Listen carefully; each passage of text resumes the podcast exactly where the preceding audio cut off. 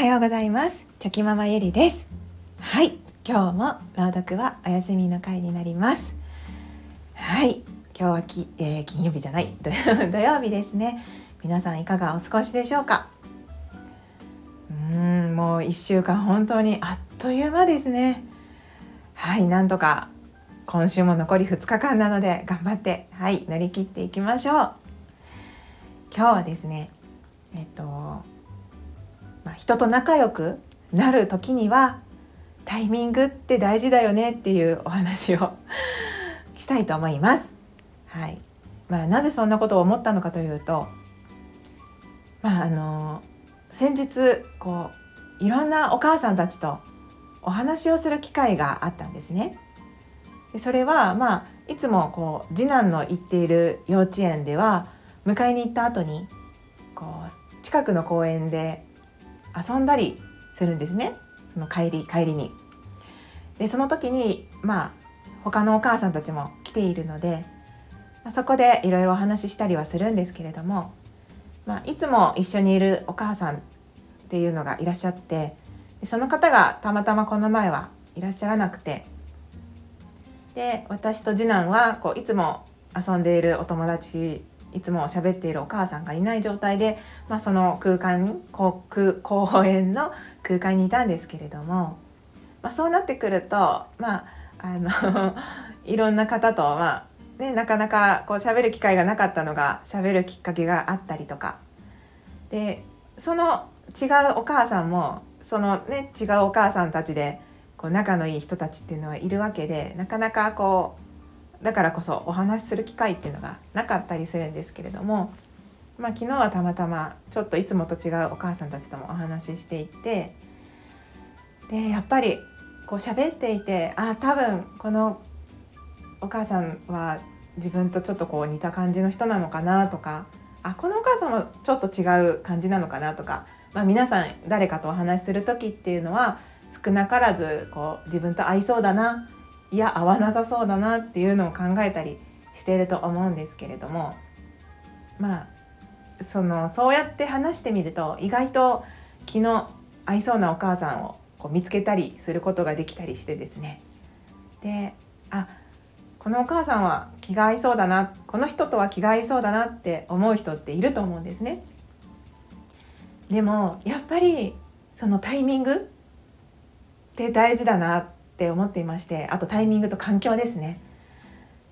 うん、でなんかその本当は仲良くなれるんだけれどもお互いの環境が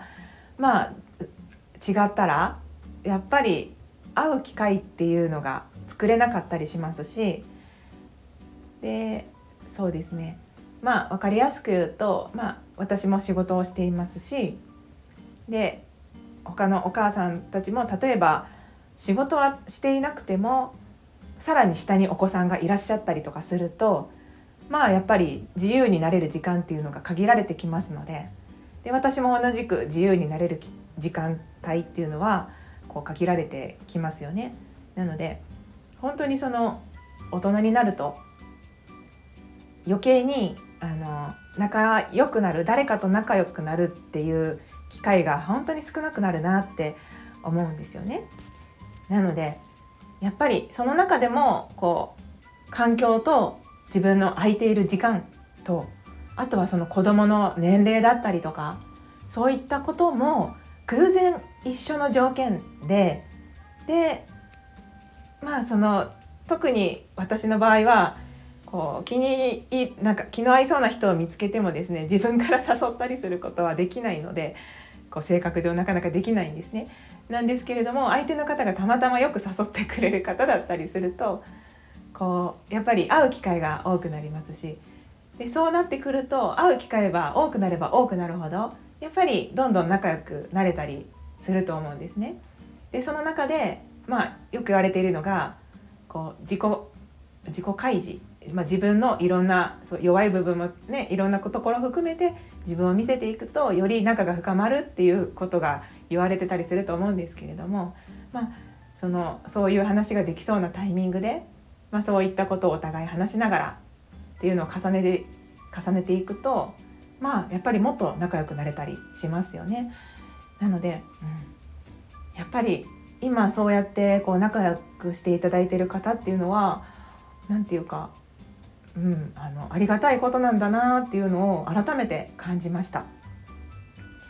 で今からねやっぱりそのこの前出会ったみたいな気の合いそうなお母さんたちと